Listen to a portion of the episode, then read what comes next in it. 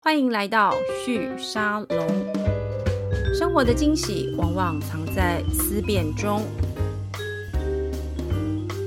嗨，各位旭沙龙的听众朋友们，大家好，我是主持人玉宁。今天我的节目来宾，哦我认识很多年了，而 且嗯，而且其实大他概差不多你小学的时候就认识了， 可能你幼稚园的时候都认识，而且其实我们还呃有一段时间因为一起做这个一个协会，对，戏骨创业台家湾协戏骨创会业。家协会，对，嗯所以其实有一段时间，其实很常碰面，很常聊一些对于整个创业生态圈的一些变化跟可以做的事情。对对，然后但是后来，因为大家各自都在忙自己公司的事情，不过嗯我觉得我眼前这位他比较厉害，他其实在代表他今天的身份来我们的节目之前，他其实已经是退休状态。我们欢迎台北市资讯局长赵世龙，世龙好。 ，Hello，大家好，我是北市府的资讯局局长，我叫 Jack 赵世龙，请大家指教，谢谢。好，世龙其实很年轻哦。虽然我刚刚讲说我们认识很久了，嗯可是其实我认识你的时候，你应该还在当学生吧？对不对？呃，那时候就是边读书，然后边创业，但是实际上真正的身份是创业家啦。对，是学院嘛？对对对不对对，Rubio 做教育。育科技，嗯，对，，然后当时做教育科技，后来就把学院给卖掉了，对不对？呃，对，然后之后，其实有一段时间我知道你一直在东跑跑西跑跑，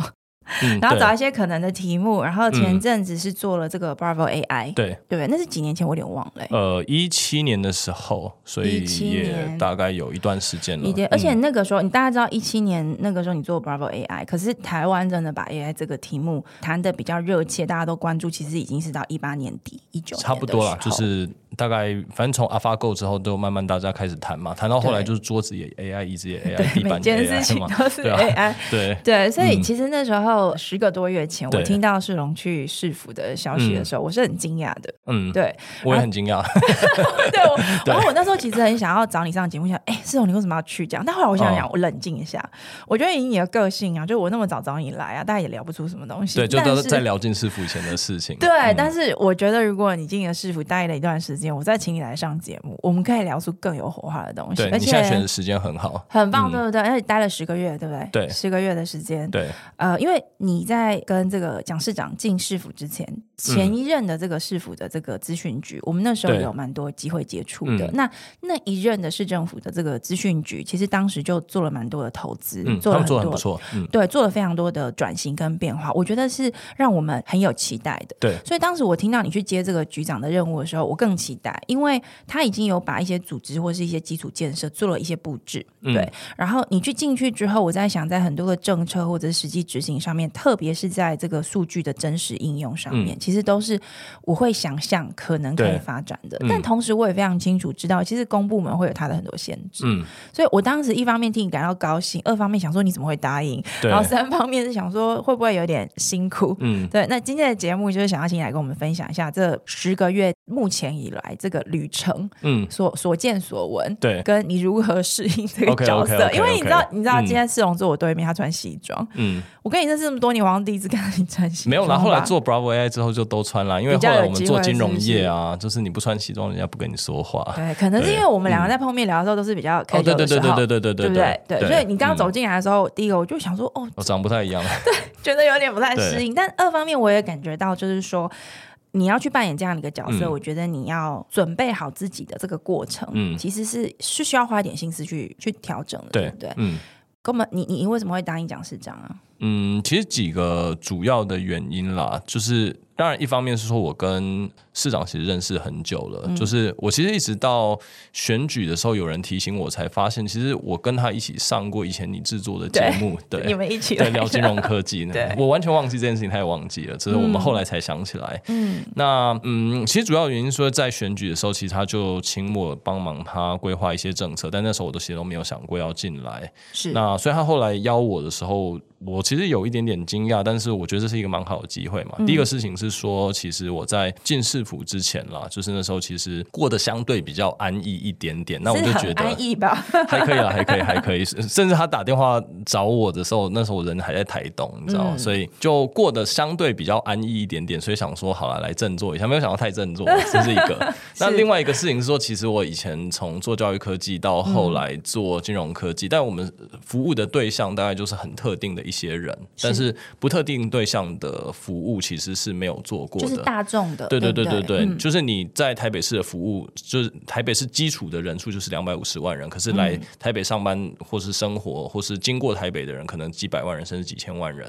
那我觉得做这样子管一个这样大的系统，或者说做这样一个大的系统的，相当于是技术长的角色，我觉得是是很有挑战性的。是对，所以我就想说，哎，那也不错。而且另外一块其实也是一个身份转换嘛，本来就是什么都是你自己说了算，因为你老板嘛。那现在就是转过过来变成是一个专业经理人，对那我觉得也还算有趣啦。嗯哼，所以你没有思考太久，没有，就是我大概猜到他的意图的时候，我就开始打电话嘛，问我身边的大家的想法是怎么样。差不多决定之后，因为那一天就是我从台东飞回来的时候，他说：“哎、你多晚我都等你嘛。”所以我就跟他。讨论完之前，我其实 say 了一个事情，就是我把我们家的 board member，就是我们的董事会的成员，是通通都请他们在公司晚上等我。如果我跟市长聊的结果大概差不多确定之后，回去要跟他们就是算是辞职，是然后处理一些后续的交接的工作，对所以等于说，其实所有的事情都是在他问我的那一天，基本上就都完成了。嗯，哦，那你这样其实决定的很快，而且不过我我觉得跟你嗯的个性，就我对你的了解，我觉得也算合理，因嗯为你会想要去做你觉得有趣的事情嘛。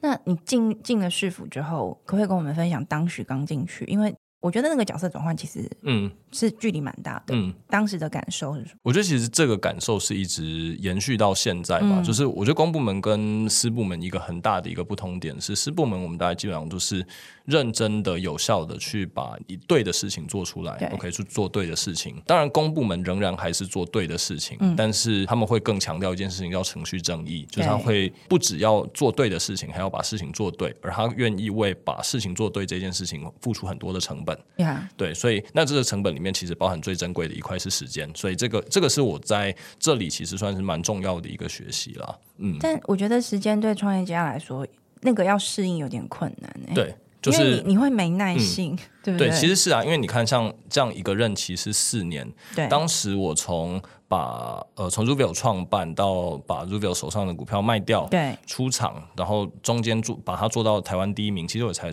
嗯差不多花了三年。没错，对，所以我认为是不管说四年或者八年，其实当然就说正官的任期没有一定，但是我会觉得这是一个相对比较大的 commitment 啦。嗯是你刚进这个资讯局，可不可以跟我们分享一下当时资讯局的配置以及他能够做的事情？我猜你也要花一点时间去熟悉他的业务主责，对不对？他大概要做的事情有哪些？你认为最重要的？其实资讯局的角色，当然就是说从外面往里面看，包含嗯就是说我当时我跟前面两任局长其实都还算熟，是嗯那甚至我到现在我还把他们邀请回来当我的市政顾问，是，对，但是我必须说，我在真的接到这个棒子，跟我从外面看，还是有一些实质上面的差异。第一个事情是说，其实基本上你就可以把它想成是台北市政府里面的数位部，OK，, 那只是少掉数位部里面有好几个司、好几个署，但我们就对少掉产业署的功能，所以这是是一般人可能会觉得，哎，很很有趣的一个地方，就说基本上产业的这一块，我们都交给在我们隔壁的产业局，嗯那除此之外，就是无论说是可能资料治理，或是资讯安全，或是数数位策略，是嗯或者说有一些面对民众的服务，例如说像台北通，例如说像服市民服务大平台。对等等的这些，或者说，哎，就是我们在市府里面有一些遇到了可能像是科技啊、法规啊，或是伦理等等的问题，对是由我们这边来做审议，或我们要来定一些标准。对那包含各个局处之间，他们是其实都会有自己的资讯室。那我们也有一个类一条边的机制，那基本上都是在资讯局的业务范围之内啦。嗯哼。但这些是你想做的事吗？应该说是重要的学习啦。对 OK 嗯，你你在任内呃，应该讲这十十个月以来，你觉得你推行的最重要，而且老实说，对你来说，你也觉得那个推行过程真的蛮辛苦的。会跟我们举几个？我自己觉得可能会一个比较大的不同点。那特别像今年台北、上海的城市论坛，就是是一般我们讲双城论坛。那过往其实我们有一个主旨演讲，是十五分钟的 keynote speech。是那以往可能是市长或是副市长讲，那今年是我讲。那我跟大家分享的内容，其实也就是在讲，就是我们怎么样把我们手上有 on 的几个东西去把它 open source 出来，就是包含说我们把台北大数据中心里面的城市仪表板，是然后还有接下来我们可能要做的是，我们把我们一个很重要的一个 super app，就是台北通去做开源的这件事情。嗯哼，对，那基本上这它基本上就是两个精神啦，一个精神就是说我们是说它是共益的精神，另外就是益是益处的益，那另外一个是共创的精神。嗯，共创这件事情，就是说我们其实把这里面的这些组件，把它的 tutorial 或者说把它的相关的说明文件，把相关的规范全部开放给呃任何一个人都可以存取。那这样会有一个很大的好处，说哎，每一个有想法的，可能嗯也有开发能力的人，他们可以背上我们提供的这些指引，去做出一些他们真的想做的事情。这其实有有一个例子，例如说当年在可能我台湾有一段时间我们买不太到口罩，所以对那时候他们同时试出了哎官方版的口罩地图，对，以及就是这个口罩的开放资料。嗯，但是后来你会发现说，哎，因为政府的角色或视角的关系，政府做出来的官方版本其实没有那么多人用，对，哎反而而且是。不是很好对用，，大对家基于就是民间的版用开放资料做出来的版本，反而比较多人用。所以这件事情是说，政府觉得对民对呃人民好的，不见得真的是那么一回事。那我们为什么不让大家来做他们自己想做的东西？所以这块是共创的部分，就是我嗯们让大家可以呃基于我们提供的这些讯息去是做出他们想要的服务，然后上架到政府的框架里面。是那另外一块就是共益的部分，其实我嗯们持续的在跟一些县市政府谈，就是包含说，哎，可能像我们附近的桃园啊，就是基北漂这个大生活圈。对他们其实也想要一个像是台北通这样的服务，例如对说随便直接讲，可能是像桃园通什么这样的概念。对那我们其实可以把台北通做出另外一个开源的版本，叫城市通。那任何一个县市接下来如果想要使用，他们可以不用重新去发明轮子，可以把这个轮子拿去用，他们只要在上面装饰成他们想要的样子，就可以直接往前走。那我嗯想这是一个，我觉得在政府里面算是一个蛮新的概念。对那我大概在这上任的这段时间里面，有蛮大的一个部分，其实是在推动这件事情的发生啊。真的困难度应该存在，因为刚刚你其实前面有提到一个一个描述方式，是我觉得很很有既视感的，就是我觉得民间的业者或民间的工作者，我们在做的事情就是找对的事，然后去嗯做这件对的事情，嗯对。可是，在公部门，因为它有非常多程序正义需要去思考，对所以你要用对的方式去做这件对事情，嗯它它的逻辑有一点点不太一样对。所以你刚刚提的这个所谓的 open source 嗯的这个概念，我觉得它在民间市场、民间社会里面，它就是一个很大家都在追求的事情，嗯对因为大家都在讲平台化嘛。对，我我不用每件事都自己做，嗯我我可以大家一起合作。嗯那我觉得政府有一个很好的一个利基角度，就是所有资料都在你手上，嗯而且它是法定的哦，对不对？所有人本来就嗯都会用你们的东西。那如果你适当的把它开放出来，让民间的脑袋进去，嗯把它做得更好，嗯这个是开放政府开放资料或公共性的开放资料，嗯核心精神最想做的。对，可是其实，因为这个题目我们之前也有聊过，嗯就是台湾啊，或者是我们去看欧美、e v e n 像英国，我们都觉得它算是这个部分很成功的一个对地方。可是它还是遇到很多行政上的挑战跟对，困难。嗯。你在做这个事情的时候，不会有法规上的挑战吗？法规上的挑战其实会比较少，但是嗯可能会其中的一个挑战是说，其实各个地方或者说中央政府其实彼此都会有本位主义啦，这是一定的。举个例子这来个说，就是一个我们重可要的我们可以猜想嗯的事情是说，哎、那台北市投资了这么多钱在不管是台北大数据中心嗯的这个城市、台北城市仪表板，对或者是说投资在台北通上面投资了这么多钱，为什么你就直接拿出来给别人用？嗯，但是我想就是其实重视财政纪律这件事情，也不是只有政府才重视，对很多商业公司他们也做 open source，原因是什么？这个有一点点小小复杂，但我觉得值得说一下。嗯，例如说像如果呃各位听众朋友，大家其实有在用电脑上网，那你很可能使用的其中的一个 browser 使用的浏览器是 Chrome 嘛，就是那对颗圆圆的球。彩色的球，但是其实你知道，其实 Chrome 还有另外一个堂兄弟，这个堂兄弟叫做 Chromium。OK，、那嗯我们等一下会讲一下 Chromium 是什么。我们先讲另外一个大家也可能会使用到的一个浏览器。古时候大家如果都是使用 Windows 的话，你对上网会使用 IE 嘛，对吧？那 IE 基本上就是一个拿来下载 Chrome 用的一个工具，没然错后你就不不爱用它。可是后来新版的 Windows 它把嗯，IE 拿掉了，改成一个叫做 Edge 的东西，Edge 就相对好用很多。有时候你可嗯能直接使用 Edge，你也不太在特别去下载 Chrome，但是其实 Edge 的核心是用 Chrome 的堂兄弟 Chromium 做出来嗯的，所以也就是说，Google 的做法是它同时维护了一个闭源版的 Chrome，对跟一个开源版的 Chromium。好，嗯那这时候大家就会想说，哎，那那 Google 是头去撞到嘛？就是为什么要帮助其他人？而但且是还是它的大竞争对手。对对，不对，所以这个这个地方好玩的地方是说，它可以帮助其他人不用重新做出一个的浏览器，可以基于它开源版的浏览器去做出自己的版本。但在同时，它其实也因为两边共同去分享大部分的城市码，所以当其他人能够在这个基础上面开出发出什么功能，其实它同时截取了其他人的创意，而且其他人如果能够做得出来，它表示它在官方版 Chrome 一定可以做得出来。所以它有点是嗯透过这个 Chromium 的这个开源的这个架构，释放给它的竞争对手去对着这个基础架构做创新嗯对，去做优化，去做创新。那其他人不一定需要把原原始码回馈给他，只要看到这个可能性，嗯，他就有办法去维护官方的这个版本，而且他嗯的讯息一定比其他人多。是所以同样一个功能，他看到别人做出来，他模仿做出来的功能一定比其他人好，这是第一个。嗯哼。第二个地方其实是我们从最基础的状况来看，这个是基础状况是它可能潜在会有一些漏洞，它可对能会有一些治安上面的议题。如果所有的人都在关注同一个专案的时候，等于说所有的人都在帮你把这些问题找出来。对那你可以更好的去花更低的成本去维护你原始的这个呃作为制高点的这个官方版嗯本。那我想这个精神其实也是为什么我们要把台北城市仪表板跟台北通试出来给大家的其中的一个原因，嗯就是希望截取我们讲说集众人之智，从成众人之事啦，对就是我们朝这个方向来努力这样。我我觉得这也是软体这个科技类型它的嗯特殊之处，对对不对？它不是像实体的商品，就是我自己在我的工厂关起门来做。嗯对，嗯我就算想要给别人看，其实也有一点点困难。对对对但是软体嗯其实就是放上去，然后所有人都可以透过这个开源的这嗯个做法，对这样的一个格式对参与共创。对我觉得共创这个概念在软体世界里面我们都非常熟悉对，嗯但当它要放到一个组织里面的时候，我我我们刚刚在讲的是公部门嘛，对嗯可是如果我现在讲一般的企业好了、e v e n 对一些呃比较大型的企业，他们一开始要去接受这件事情，其实也是遇到很多困难。对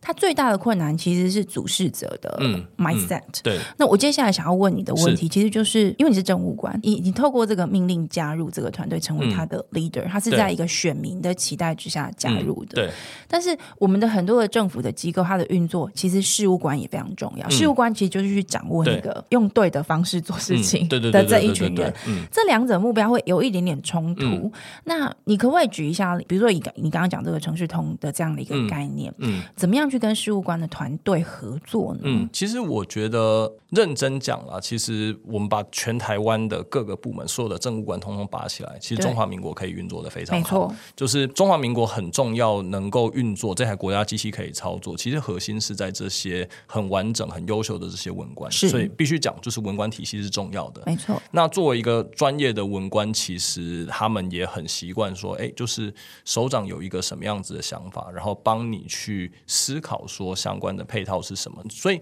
认真讲，其实我在推动这个议题上面，并没有受到太多的阻力。但是我们面对到另外一个议题是说，毕竟我们是从外面来的，我们观察到的一个事情是说，其实像我们部门里面的同事，就是我们局里面的这些同事，大家虽然说是领有资讯加级的资讯处理直系的同事，但是实际上他们比较接近，或者说他们做的工作，他们比较像是具备资讯素养的承办人，就是他们 OK 比较像是专案经理的角色。这你就会面对到一个议题是说，其实开发的工作，我们其实还是蛮依赖就是外部的合作伙伴。 OK，对，那这个地方其实对于我来说会是一个挑战，因为嗯这些毕竟不是 in house 的人，而且你要让他变成 in house 的人，其实有一些些实质上面的困难。因为对他不具备这个资格，对嗯还是是指资源上面？其实我们也可以，我们其实也可以找进来一些，例如说像台北市政府资讯局跟可能中央的数位发展部，是其实我们很像的一个地方是说，我们大概有相当高比例的是这种月聘雇的人 OK，员嗯哼就是这些人是不具有公务员资格，但是我们是也一样可以用他们。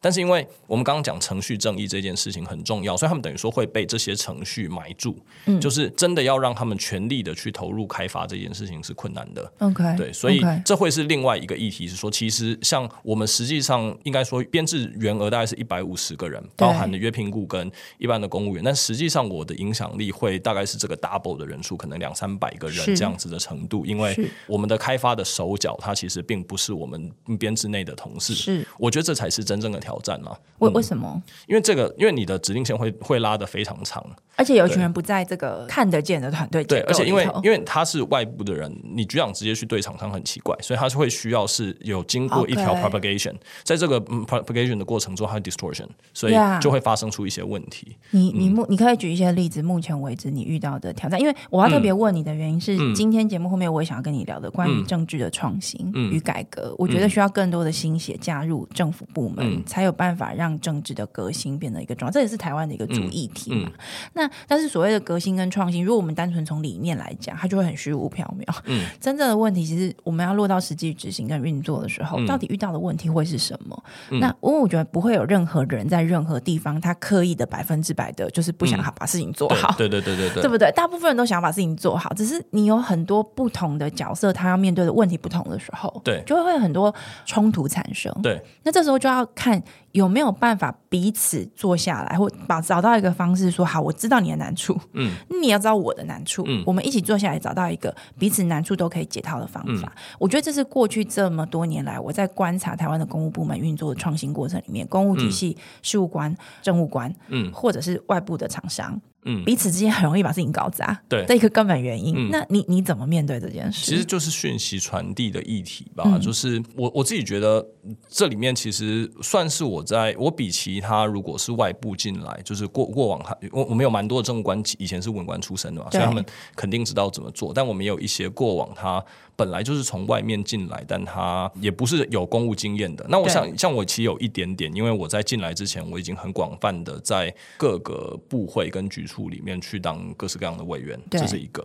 那呃，也实际的其实有配合，包含当时我们在做 B 台 One，包含那时候我嗯们在做、呃、公司法的修法，当时我们在做创业替代役的对对对的推动的时候，我跟这些公务员有很深的配合的经验，所以我大概知道他们在想什么。但进来你换了一个角度之后对，嗯你会有更深的体会，这是一个事情。那另外一块，其实我自己在替代役的时候，我其实也就在北市府嘛，那时候对在产业局，在局长办公室，所以嗯我那时候有看到局长是怎么做事情的。但是我必须说，我真的接下这个位置的时候，还是有一点点小小的不同。嗯那我我在解决这个问题的方式，其实就只有三个字很重要，叫同理心呐、就是第一个事情是说，因为我们目前的文官体系的设计，那嗯这个设计本身其实是，就是应该讲说它是历史工业吧。那我也你你其实也没有办法去修正这是件事情。最大的就是问题是什么？对于文官来说啦，嗯就是他们在奖励创新跟做错事情被惩罚，就是做好事跟做坏事，对他们得到的效果其实是不对等的。例如说，你做坏了一件事情，可能就严格的被惩罚，就是哎，也许你再也很难升迁，或者说哎，你可能就因此被辞退了，或是什么。或嗯对但是如果你做了一件好事，那好记功嘉奖，那也不见得直接跟你的升迁是直接或绑在是一起薪的。资什么有对特对嗯很明显的相关我性？们在外面很简单嘛，就是假如你好，你做了一件好事，那我们就发奖金、发股票嘛，这很简单。对这里没有股奖金、股票这种制度，所以直接的激励是没有的。所以嗯你会很自然的看到，而且这一群人本来如果他们会想要当公务员，他们其实就很相对来说个性上是比较保守的比。较想要追求一个稳定的逐步发展，对，不嗯所以你就会发现到说，哎、其实你要在公务部门做创新，相对来说它有一些先天上面的限制。对但是这个是心理层次上面的限制。实际上，其实这个限制是不存在，因为这些人很优秀，这些人呀考得过高考，怎么高高考这些国家考试，怎么可能就是不优秀？ 没错这些人很优秀、很聪明、很有创意，但是他们心里会面会担心。嗯哼，那过往我在跟他们配合的经验里面，其实就是一件很重要的事情，就是你同理心，你坐在他的位置，你觉得他会怎么想？嗯，你去帮忙他想配套。好，你想的配套即使不是满分，也许你只做到六十分、七十分的配套，嗯，但这一群人他。知道你愿意帮他想配套，他会有几个反应。第一个事情，他知道你是在乎他，你不是只是想要把事情推好，是而是其实你也在乎，就说这些负责推这些事情的人他们的处境。好，嗯就是说，你不是单纯、这个政务官的角色，不是单纯为他个人政绩，因为我们是在选举社会嘛，嗯对对对不对对对所以你对对政务对官有一个很嗯大的压力，就是你的老板。就对算你是被任命对的，对你的老板要面对选民，对 对，所以每一个这个内阁里面，小内阁、嗯大内阁都一样，每一个阁员都必须要去思考，就是嗯我怎么样让民众开心，嗯对不对？嗯那这个时候，如果你没有回头去想文官嗯体系，他嗯可能就相对会比较抵制你，这其实超级重要，因为嗯你把一个人当成是一颗螺丝来看，跟他把他当成一个人来尊重，这是两件事情。嗯那如果你你用实际的动作让他知道你其实在尊重他，对，那这些人都很聪明，而且他们会来做公务员，很大一块他们心里面有对于公务服务的热情。对，你有办法重新把这个热情激起来，他们会帮你把你可能没有办法达成，你可能只给了七十分，他可以帮你把剩下来的三十分补上，然后最后事情就可以推得动。因为他最清楚知道对到底程序的问题在哪里，对不对？对解套在哪里？对你帮忙他想，帮忙他开了一个头。他原本就是一开始，如果他心里很抗拒，他不想做，他连想都不想。你帮他想了一些之后，他会觉得，哎，有人帮他想，他好像心里面有一个底，继续往下做，他会觉得说，哎，好像做下去，仔细想想，后果也不会真的怎么样。那嗯我当初是保持着对于大家服务的、对于社会服务的理想来的，那也许他就会想要做成一些事情。那我觉得这其实是蛮重要的一个事情。所以，如果说我自己觉得在这里跟文官体系的这些伙伴们相处，我觉得最重要的一件事情就是要把他们当人看，不要把他们当成一颗螺丝。然后，同理心是很重要的。你可不可以举一个例子，你怎么做到这个事情？因为我我觉得它就有点像我们在，因为我觉得很多的创业者，我们在经营公司的过程里面，大家会分享说，哎，你怎么找到好的人才，对不对？你怎么把它放到对的位置？嗯对我我觉得这是一模一样的。问题，对嗯只是说你面对的团队不是你自己找来的，是他本来就在这个地方，对嗯但是你可以去认识他。那我比较好奇的是说，我觉得对很多的政务官，我之前曾经访问过聊过，我觉得有些人会反映一个状况，就是说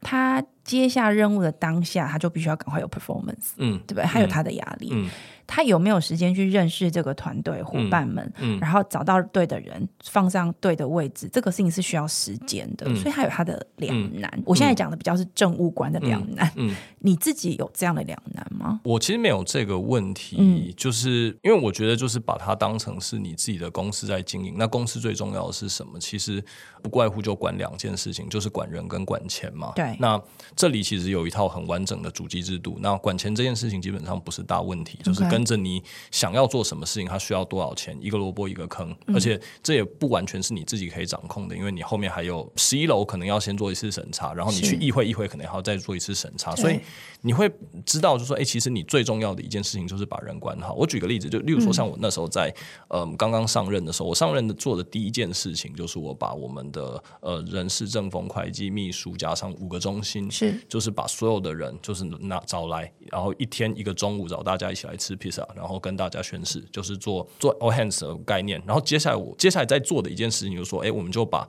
主管、股长以上的主管分开来，主管单独约吃饭， OK 然后每一个股我们就花一个中午跟他们坐下来谈，听他们想要什么，听他们遇到了什么困难。嗯对，那我们圈去一百多个人，就是其实实际上这个做起来其实时间也是花的蛮长，但我觉得很值得。三四个月对，就是可能还不止，因为，OK，嗯，不太可能每一天就是那个强度对对太高。对对对。对，而且有一些他们的期待，如果你要去呃实践的话，还其需实要你也时是间，对对不对对嗯，对，所以我自己觉得其实效果是蛮好，就是在我们把主管分离出来之后，对诶让同事们，而且试出一个善意，就是哎，诶即使同事人这么多，你可能还有一些话不方便讲，但是我是随时准备好，如果你有话要跟我说，我是可以跟你 one on one 的。对对，那我觉得在这一块的经营上面，我算是经营得很不错，我算是蛮有信心。我们现在全局，我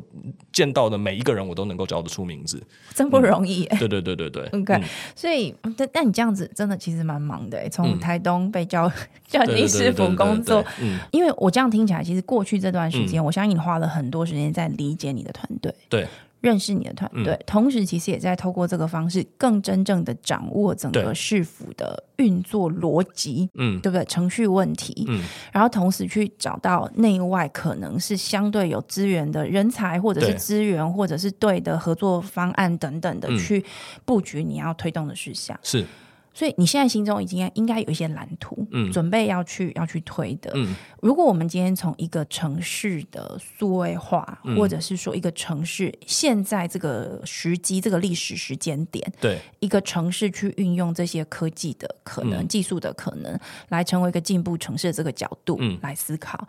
你觉得台北市可以或应该有哪些事情？你认为应该要积极去突破，在资嗯讯这个领域上？应该讲说，过去的在前面的两任局长，更之前的其实我没有那么熟，就是是刘卫斌李局长跟吕勋科吕局长这两位局长是我比较熟。那我在上任前其实也都有大概跟他们聊过一下状况。其嗯实我自己认为，其实咨询局的角色会有一点点小小挣扎的地方，就是说是嗯其实定位并不是很明确，就是对于智慧城市这一块事情的定位不是很明确，因为你就是只有这么多的人，你要负担整个城市所有每一个数位化的细节，这件事情是不可能没错的。那所以这个其实也蛮好，是说当初其实我跟市长，就是那时候我我也都还不是很进来的时候，我们在选举的时候聊的时候，对那时候我就觉得公司协力这件事情是很重要的。也就是说，政府的角色，我自己是一个小政府主义者，就是如果有一件事情民间已经在做了，对，那表示，哎，这个地方它大概有一个既有的机制，大家很清楚，这个事情政府不应该跳下来做，是所以民间有人在做的，政府不应该做。嗯、但是民间没有人在做，但是我们认为民间可以做也应该做的事情，这时候政府做的事情应该是提供一个活化，能让这件事情发生。接下来政府要退场，是好。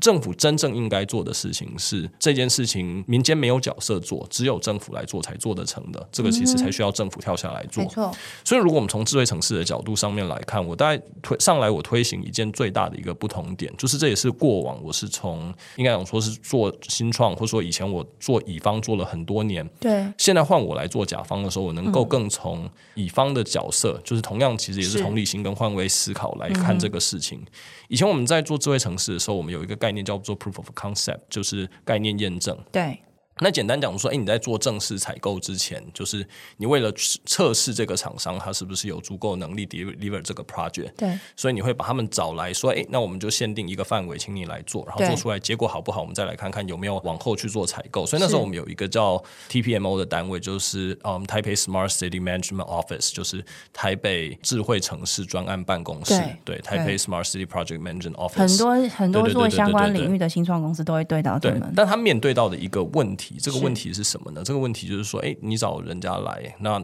这个期间可能蛮长的，但是你对于他实际在做 POC 这件事情，你给他的只有品牌效益。你可以跟别人说，你跟台北市合作做了一个什么样子的事情，但是中间其实你给他的资源是不太够的。没错，但是他实际上其实是在帮台北市做事情，我觉得这个有点点奇怪。特别是如果嗯今天来 POC 的这一间是一个新创公司，对他可能甚至没有办法做到这个全部期满，他可能资金就断裂，他就没有没错办法继续做，没错工倒掉了。那我觉得这件事情，如果说他在做的事，我们也认同他是对于台北市有益的，那我。同样道理，也是同理心这件事情，嗯我们就试出一些我们的诚意，不用给他很多钱，但是给他一点点钱去支持他，帮忙他城市做事情。对那甚至到如果我们很确定他的能力足够了之后，嗯我们其实要支应这些局处，让他们有能力去真的让它规模化去做采购。所以这次我们在这一块上面， OK 其实我们做了一些努力，就说我们现在回归到我们其实不一定熟悉每一个局处的 domain knowledge，但我们可以做的事情是什么呢？我们可以做的事情是帮忙他们去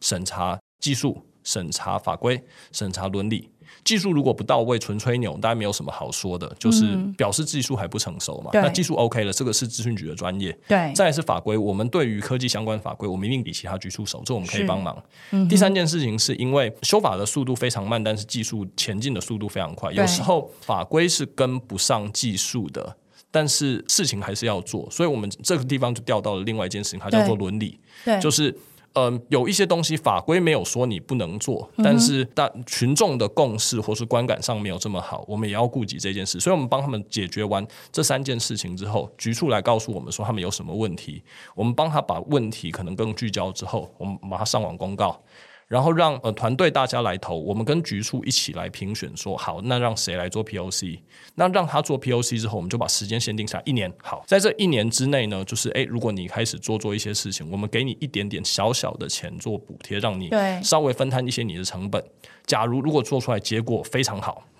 那接下来就是我们希望规模化进行了，我们另外再编另外一个预算，让这个局处它可以直接进行大规模的采购，是我们就会让这一件事情变成是一条流水线来做进行，然后每件事情是标准化的，同时兼顾到哎作为资讯幕僚机关跟这个局处的专业这样子。你你这样子就是有点站在非资讯主管的横向横向局处嗯对的伙伴关系，对对对对对对嗯协对助他们在数，因为每每个部门，其实所有企业都在做数位化转型，其实嗯政府也是。对你刚才讲，我听起来比较像，就比如上次我们请那个、嗯呃产发局长来聊，对他在谈的其实也是类似的事情。哦，所以俊安来过了哦，嗯对他来 o k o k 他他来聊过一个事情是，我们那时候在问他的是产发局的下一步是什么。对嗯然后他其实也在跟我们讨论的，就是说产发局它有一个很重要的工作是推动产业发展。对对，那他跟你在想的事情就有相关性，可是他不具备这个资讯专业。嗯对，所以他在那时候在跟我们讨论，其实就是补助案，因为产发局有很多补助资源对是要补助新创的。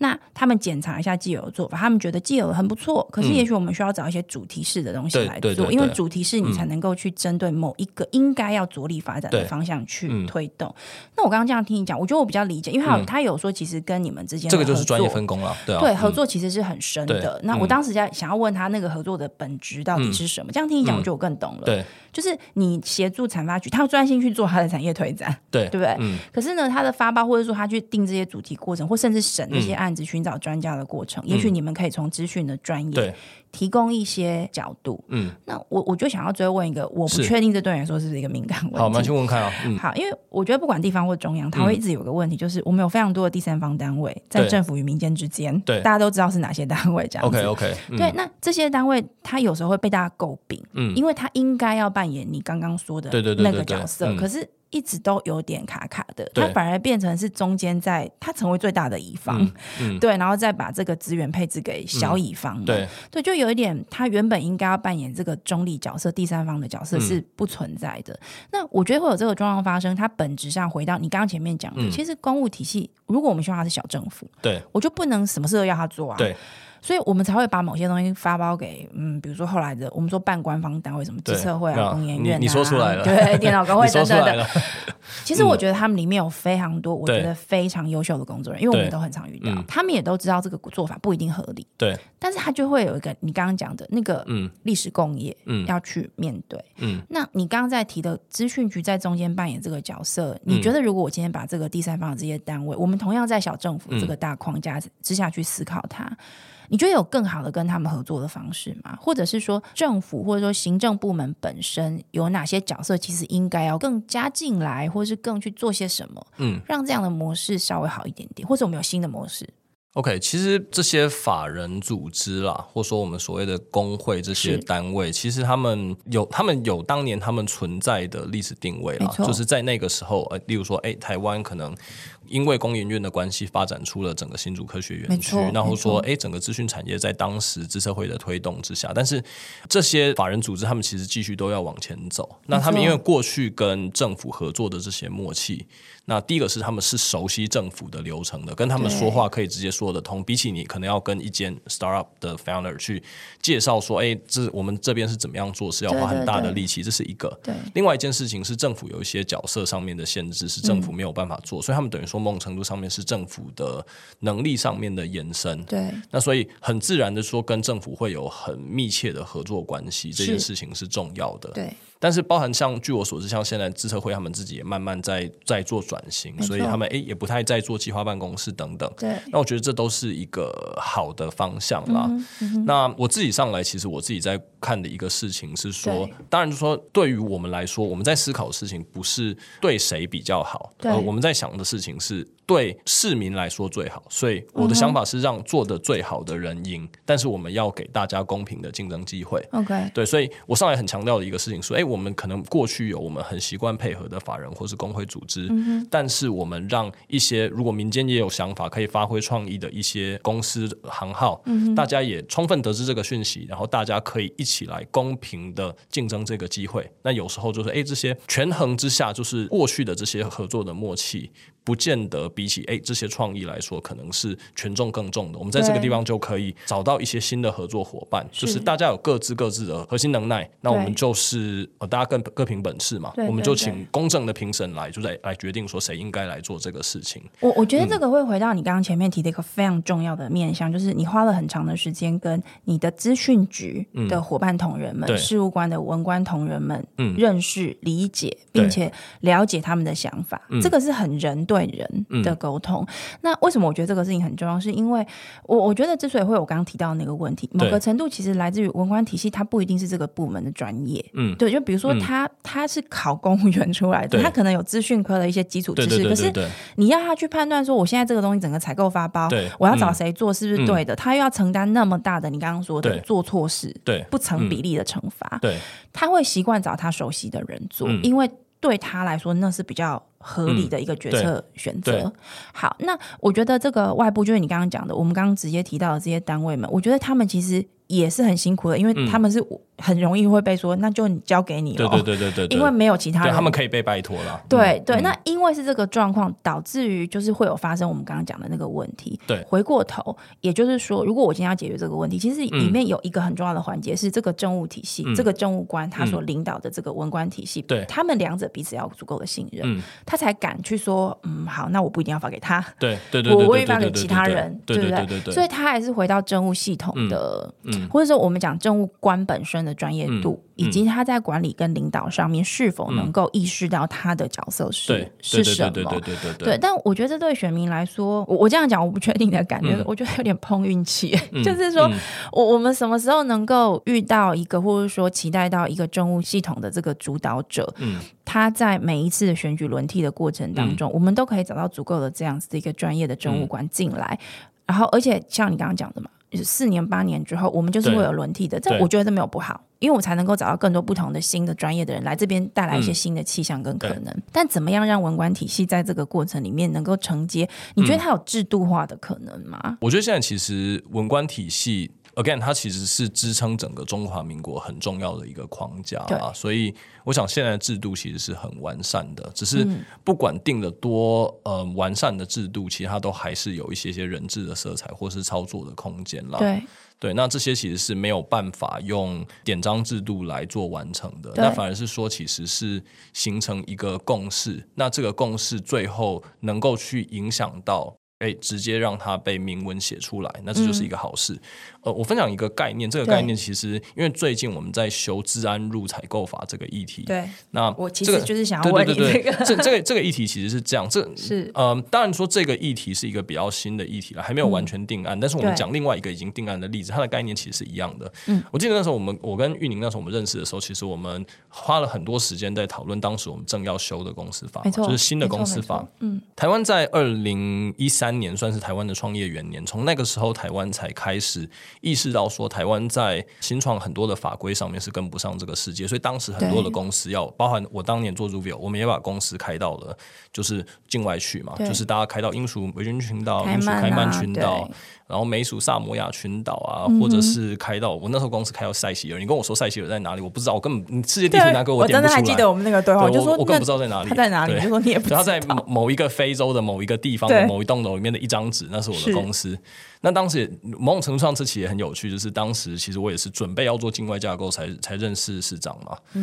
对他后来没有变成我的律师，但是我那就是那时候认识他，因为这些所谓的免税天堂，或者说这些设计境外架构的这些地方，他们都跟美国的法律是 aligned，的所以当时我要找一个美国律师我才会认识蒋万安。对，不过回头来看是说，台湾那时候开始在做修法的时候，因为要修整部公司法，我们要改掉整个股份有限公司，它是知识体大的事情，所以那时候我们用了一个修法的策略是，我们先做了一个另外一种长得不太一样的公司放在旁边，它叫做闭锁型公司嘛。对那闭锁型公司放在旁边之后，懂的人就知道要去用它。嗯那当大家都发现哎 A、闭锁型公司很好，有相当比例的人都以往闭锁型公司的时候，我们嗯就会知道社会公司发生，我们就可以回来直接去修原本的股份有限公司的这个想法。那个只是一个建议的做法。你要成立一间公司，没有人逼你用闭锁型公司，但是当你知道它的好处，你会选。那于是我们最后就把闭锁型的公司的优点，现在就直接回复到整个股份有限公司。所以现在你没错其实不需要选闭锁型公司，你选普通的股份有限公司，就几乎拥有闭锁型公司有的所有的这些好的 features。弹性等对等，，嗯，所以像这次我们在讲就是治安入采购法的这件事情，其实也是我们现在其实只是提供一个指引，这个指引你要用不用没有关系。是但是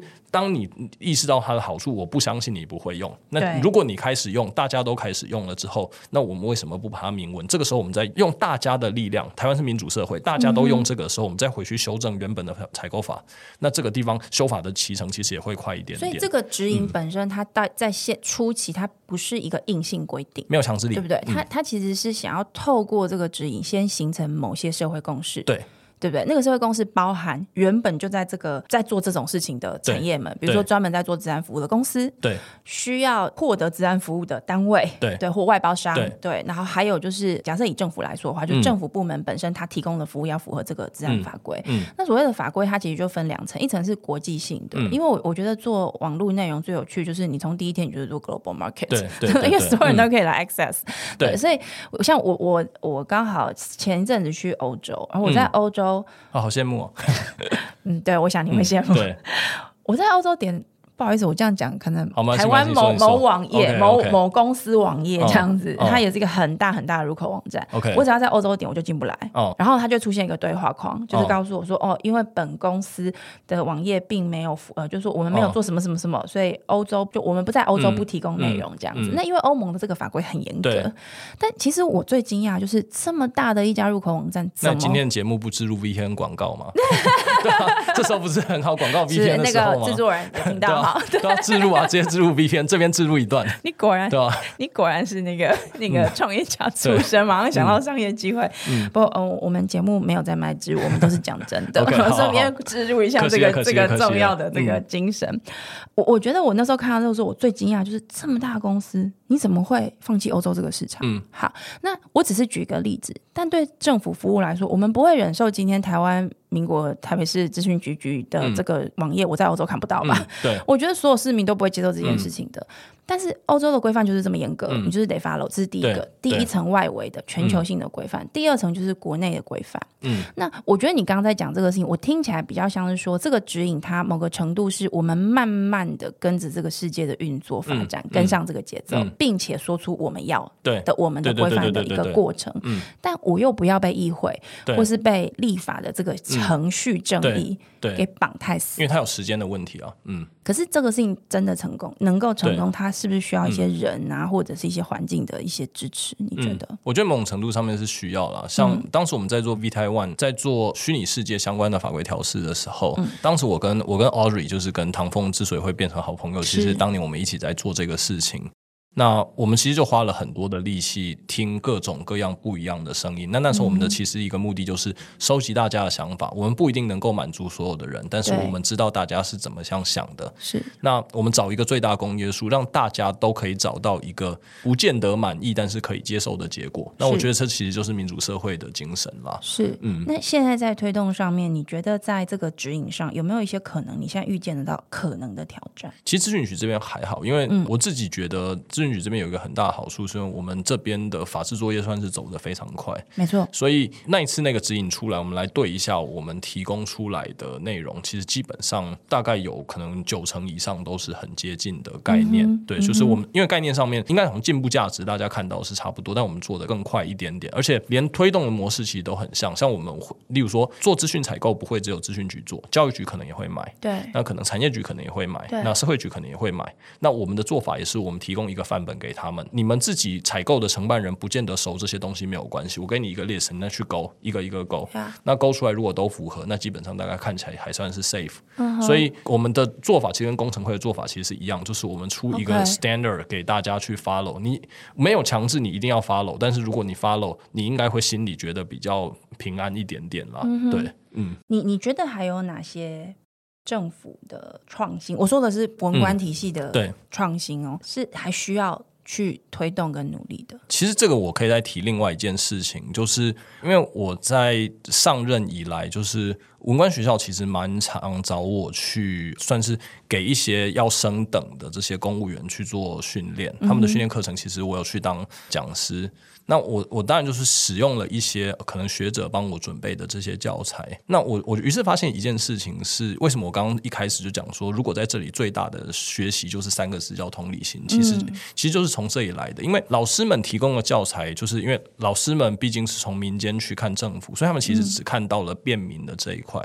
但是其实，在便民的这一块的同时，你必须要让承办人也觉得有好处，他才会愿意用这个方式。要不然你打电话问他，他一定给你给你的答案一定不会是对你最方便的，通通常是对他自己来说最方便的啦。就是这个这个这个逻辑很好懂啦，嗯，对，就是。一般正常人其实也是这样觉得，就是如果对于民众来说没有差很多，但对他来说差很多，那这个对比较利益之下，他一定选对他自己来说最好。没错没错我们举个例子，例如说我们在讲服务的数位化，走对到数位转型这件事情，嗯过去八年在科市府期间，对，呃，科市长非常铁腕，就是在这八年里面，我们把好多好多好多服务都做到了线上化，做到了数位化。对，我们做的事情是什么呢？就是过往你可能要跑一趟区公所，嗯，然后要把他要的这些文件通通给他，线现场影印，然后他跟你核对完，然后就完成这个流程，变成好，你现在你不用跑跑去公所了，嗯，你就打开一个网页，然后把这些要的东西一样都不能少，就是扫描下来，然后上传上去，等一段时间看还有没有退你件，然后在线上来做执行。对，第一件事情是说，从民众的角度来说，这件事情是不是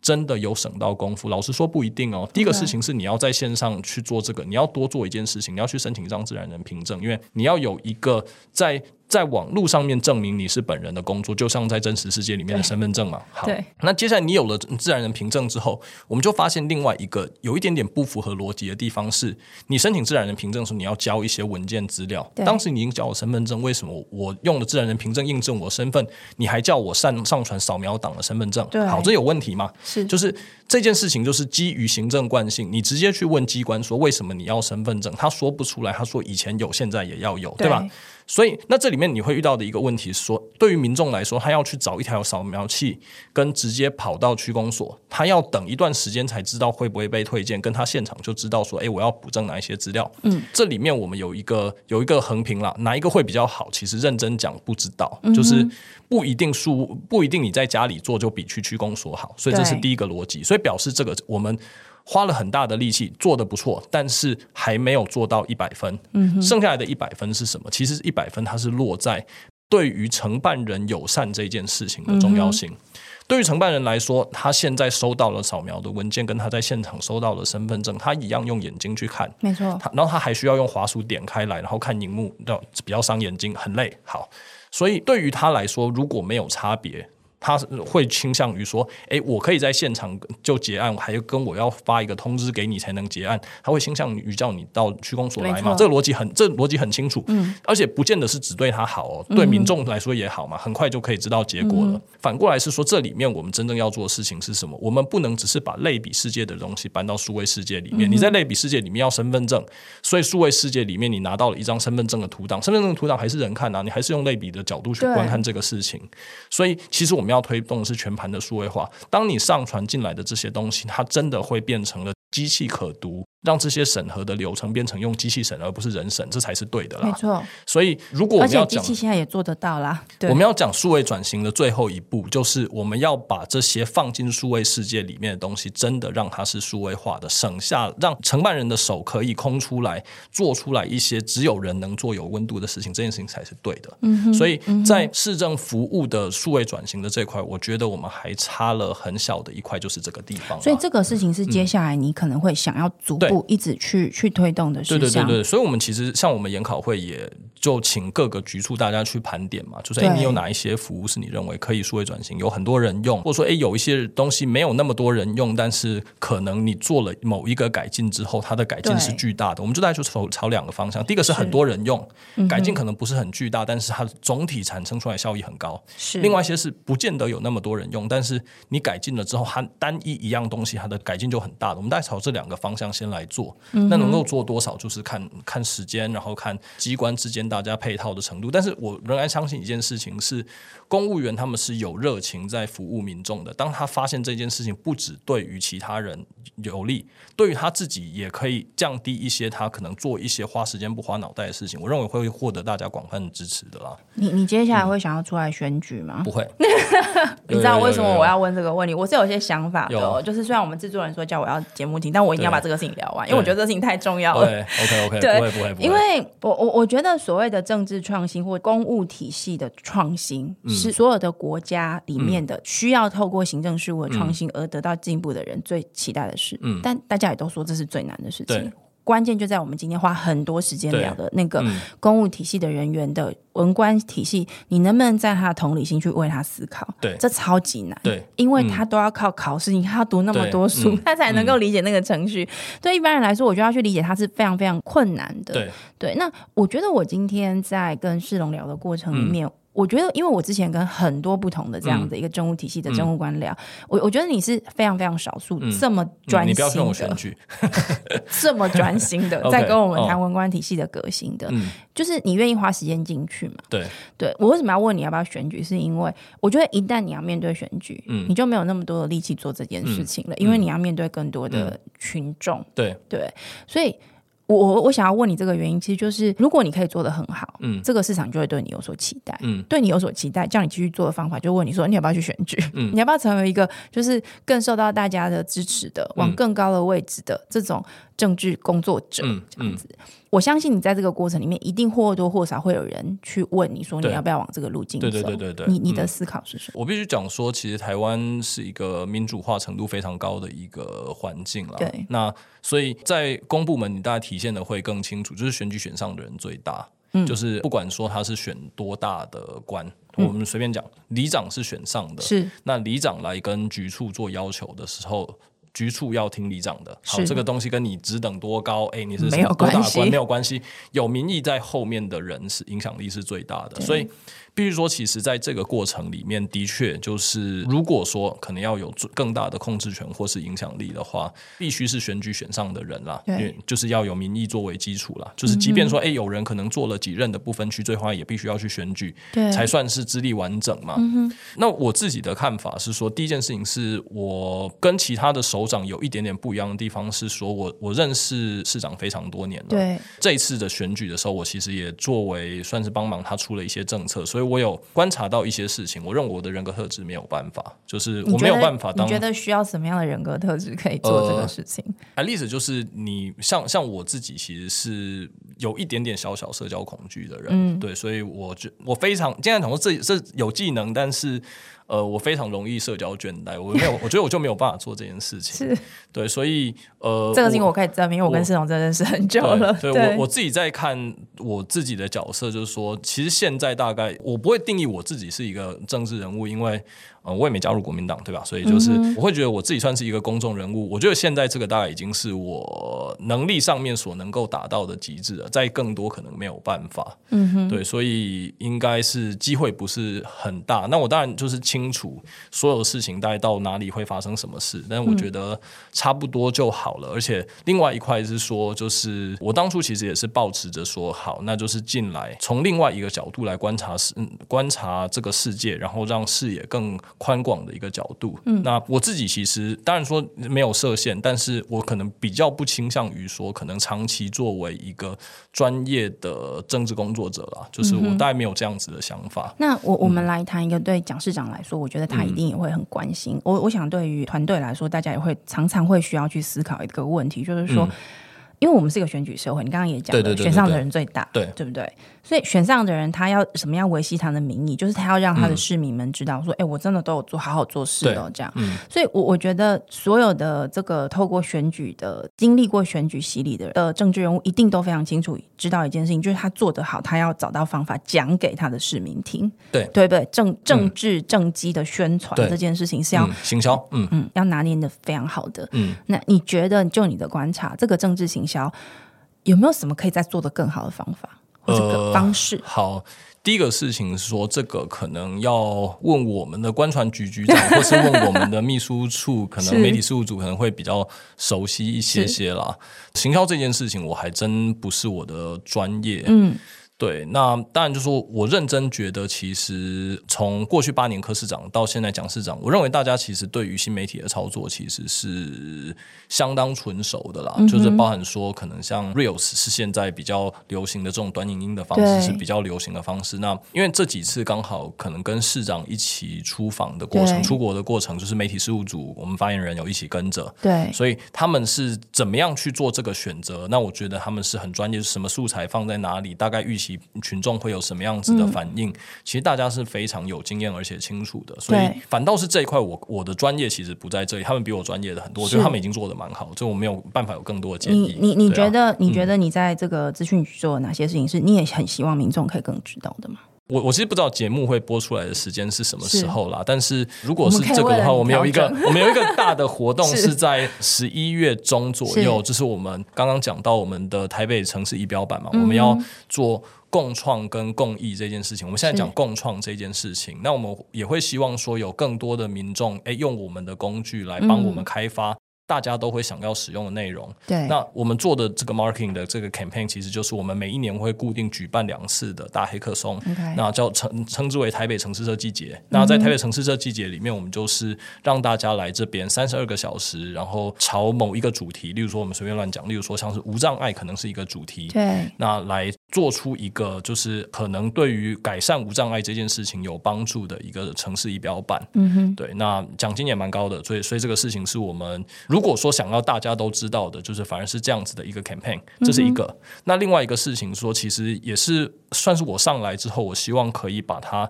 更推广的一件事情，就是我们在谈数位平权这件事。对，像我们刚刚讲了，我们想要把一些原本你要跑公所的事情，对去市公所、区公所的事情，变成是线上化的时候，你就会对发现有一些人其实跟不太上嘛。对，没错，就是不管是基于年龄，对不管是基于他的经济条件，甚至是没会错嗯基于语言，那我们会希望让这一件事情它可以变得更好。嗯那所以我们现在在做的事情，就是说我们其实跟呃十二个行政区接下来对就是。在礼办开课，教老人家、教新住民、教这些弱势者，就是去呃使用可能手机、智慧型手机、使用电脑，然后对可能教他们如何装上台北通，如何去避免就所谓可能金融或电信诈骗等等的这样子的内容。这也是我们接下来算是蛮认真在做的。其实在做数位赋能，对不对？嗯对用适合他的方式对，站在他的立场，用同理心的方式去理解他的数位赋能怎么做，对比较有可能成功，而不是就哦，那我送你一个平板对， 好像也不是这样子。对对这么对，你简单讲你，讲其实很好。对那我先讲一下，就说当然这个我们也被蛮多人 challenge 说，哎，那为什么是你们做，不是对啊民政局在做，不是对社会局在做，甚至很多里里办他们自己都在做，对那为什么是我们来做？那其中一个很重要的原因，这个其实也是一个体悟，就是你知道前几年像台湾我们在做振兴嘛，就是我们就嗯对对对发振兴券，没错那振兴券很明显是说，其实你如果用数位的方式发送，很简单，钱就直接进你户头结束了。好，嗯但是总是有可能二十 percent 的人，他们无论如何都没有办法领取数位券，就是能力上面的没有办法。对那所以你就要为了这一群人，因为那个是钱嘛，就对等于是钱，所以你要去用印钞票的规格来印，这要花很多钱。对要去设计特别的信封来包装，确定都有，然后要嗯找到很多通路去发。所以在你发钱的同时，你的这些行政成本可能跟你发的钱没也错是是一样也是高的可能是差不多的数量级。对，那那这件事情就是因为有二十 percent 的人，可是对假如如果我们能够把这二十 percent 人变成两 percent，故事会变得很不一样。你没错不需要另外开一条类比世界的通道，嗯你可以集中人力去教这两 percent 的人怎么样去获得这些，你手把手的教他。嗯所以这就会是一个不一样、很不一样，而且成本很低、效益上面也很高的一个做法。所以我们必须要让，就是嗯诶，在这一环里面最弱的这一群人，他们能够跟上来，这是第一件事情。对对，所以这也是为什么由我们来做这件事情，它有一点点有道理。对其实刚刚我们讲的也很好，就是说其实我们针对不同类型的人，我们提供出来的规划其实要不是一不太一样样的。没错，举个例来例子来说，像现在我们手上的台北通，台北通做的非常好。嗯，台北是两百五十万的市民，但台北通现在的总会员数是四百万人，而且因为台北通是实名的 App，对，所以这四百万人都是真人。更有趣的是说，你可能像那时候，你可能领完熊好券之后你就移除掉，但其实没有。现在大概还有三百八十万的人手机里面装着台还北是通在用，对对不对？嗯，所以我们观察到几个事情，而且其他已经服务超过台北市的人，所以这就是为什么我们想要把这样子的一个服务也推给桃园嘛。是就是你的桃园人用台北通，肯定就是不如用台北通来的好嘛。是就是不可能是对啊，所以你如果能够有一个自己的，而且相容，而且另外一块这里面其实也有另外一个有趣的地方是，你为台北通去做了一个服务之后，你其实也可以上架到桃园通上面去，没错所以没错你就会发现说，哎，这个对于一个开发者来说会有一个更高的意愿。嗯好，我们回来讲台北通这件事情，而且大家满意度很高哦，嗯就是我们在 App Store 跟 Google Play 上面满分五颗星，我们大概都有四点多颗星，也就是说有达到没错八十几分以上的水你知道我还准。想说这是对买的吗？对，但应该以不以是以，按来说， 这很困难，这很困难。对，所以，所以这里面好玩的地方就是说，哎，我们服务这些懂得用智慧型手机的人，服务很好。对但是那些不懂智、嗯没有办法用智慧型手机的人，所以我们刚刚老人家就是诶，我们开课教他们。可是我们有另外一群人，这群人是经济环境不行的，嗯就是我们举个例子来说，例如说像现在我们在台北车站，在龙山寺附近有一些游民，好，对这些游民，如果你很 naive 的就说，诶，好，那所以你是没有手机，所以没办法用，好简单，我们一人发一只智慧型手机给你对，好，一个小时之后会发生什么事情？这些游民又没有手机 了，对他们不会把它拆开来装台北通使用，是他们会把它卖掉拿去换钱。对对，所以在这个逻辑上面，或者说像当初我们在台北有有一些台北市的服务，就是我们意识到老人家没有办法，所以我们用了另外一个策略，我们就是把，例如说像便利商店，台湾有很多便利商店，对这些 kiosk 里面装上可能轻量化的的这些服务。对那如果你不太会用，你进去可以让店对店员员带会着帮你对，对但店员很辛苦啊，现在店员要会的东西很多对真了，的就是要会缴费啊，要会煎三披头萨六啊、臂